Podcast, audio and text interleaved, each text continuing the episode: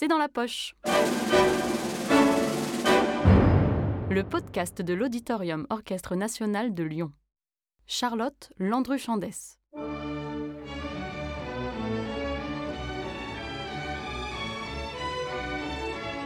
Aujourd'hui, la symphonie numéro 2 de Johannes Brahms.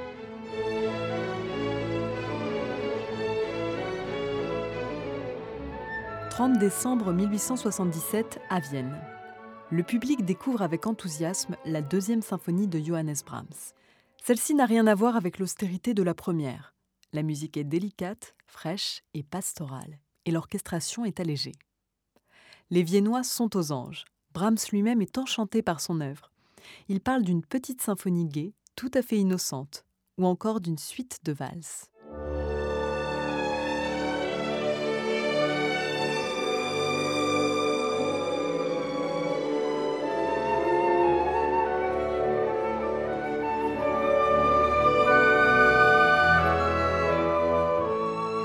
C'est sur le tard que Brahms se lance dans l'aventure symphonique. Il a déjà passé la quarantaine quand il termine sa première symphonie, en 1876. Son écriture, commencée en 1852, époque de sa rencontre avec les Schumann, s'est étalée sur une vingtaine d'années. Brahms était très tenté à l'idée d'écrire une symphonie, mais il était aussi impressionné par le travail de ses prédécesseurs, Beethoven en tête.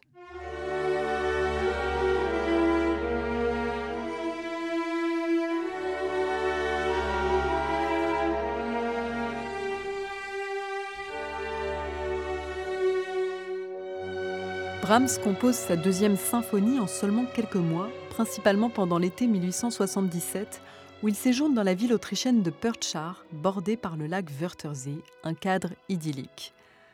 Malgré la lumière et la fraîcheur qu'on retrouve dans sa musique, la mélancolie n'est jamais loin chez Brahms. Je n'ai encore rien écrit d'aussi triste. La partition devrait être éditée avec un cadre noir, confie-t-il à son éditeur Simrock.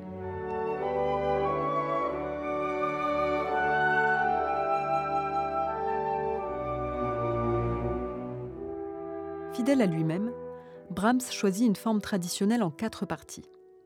L'œuvre s'ouvre sur un allegro, c'est-à-dire un mouvement assez allant, d'un grand lyrisme. Dès la première mesure, les violoncelles et contrebasses énoncent un court motif, Ré, Do dièse, Ré, qui va se développer et faire l'unité de l'œuvre, se glissant ici ou là dans la partition, sans cesse transformée.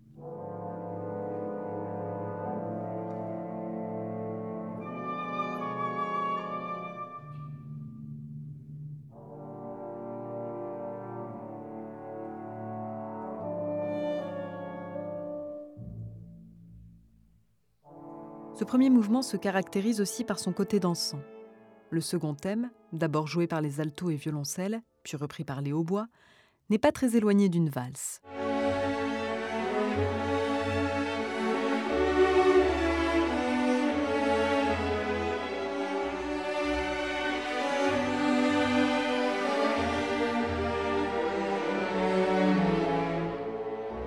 Malgré la sérénité issue de la tradition classique, toute la noirceur nordique et la nostalgie caractéristique du style de Brahms sont bien présentes, comme peut le révéler le passage suivant.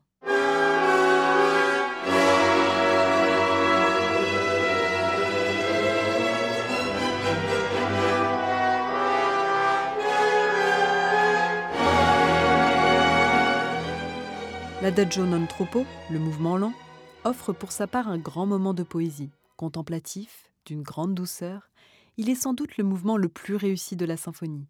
Et encore une fois, ce sont les violoncelles qui ouvrent le bal.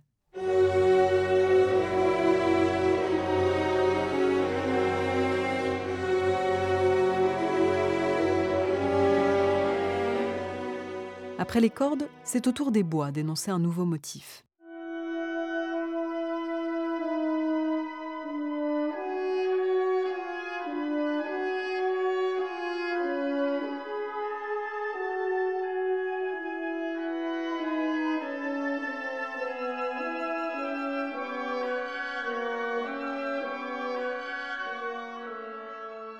Le climat change soudain avec l'apparition d'un troisième thème en si mineur, plus sombre, plus emporté.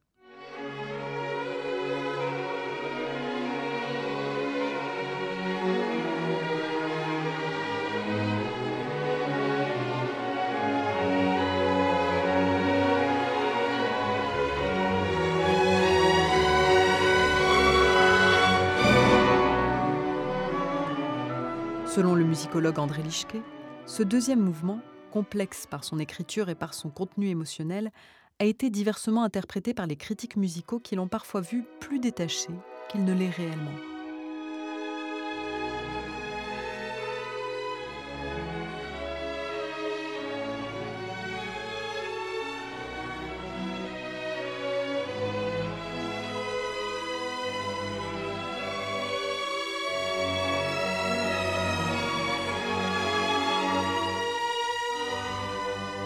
Troisième mouvement, Allegretto grazioso, se présente comme une danse joyeuse et légère, comme un Ländler, c'est-à-dire une danse traditionnelle allemande à trois temps.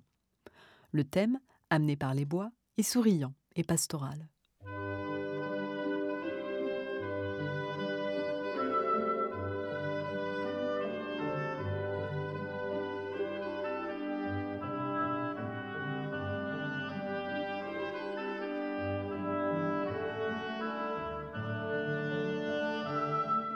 Dans ce troisième mouvement, Brahms réserve quelques surprises à l'auditeur.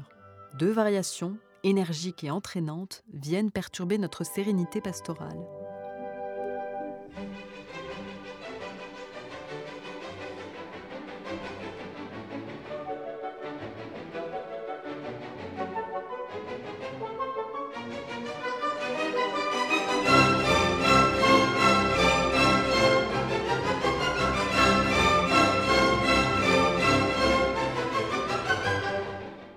Le final, comme bien souvent, se veut triomphal. Dès le début, nous retrouvons le motif Ré do dièse Ré du premier mouvement, d'abord énoncé calmement, puis repris de manière très enjouée par tout l'orchestre.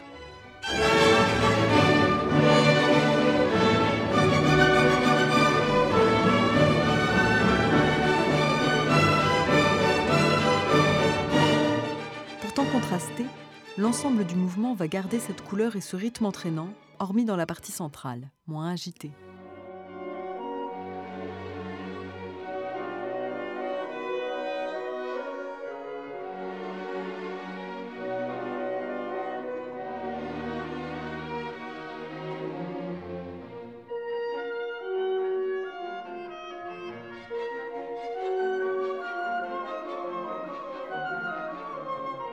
Brahms composera encore deux symphonies.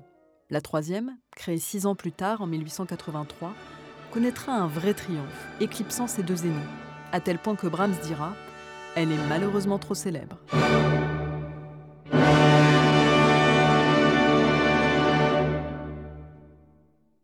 La version de la deuxième symphonie de Brahms utilisée ici est interprétée par le chef Karl Schuricht à la tête de l'orchestre symphonique de la radio de Stuttgart.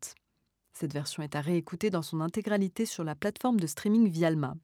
Si vous avez aimé ce podcast, n'hésitez pas à le commenter, le partager et à l'ajouter dans vos favoris sur les différentes plateformes de streaming.